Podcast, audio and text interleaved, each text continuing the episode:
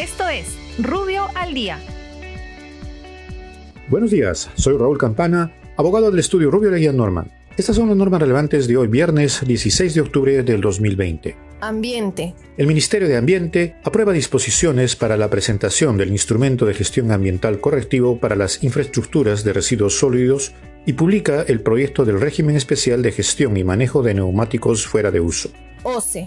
El Organismo Superior de Contrataciones del Estado OCE modifica la autoridad competente para resolver sobre el procedimiento de inscripción en el Registro Nacional de Árbitros, así como el procedimiento de acceso a la información pública creada u obtenida por la entidad o que se encuentre bajo su control. Muchas gracias, nos encontramos mañana. Para más información ingresa a rubio.pe. Rubio, moving forward.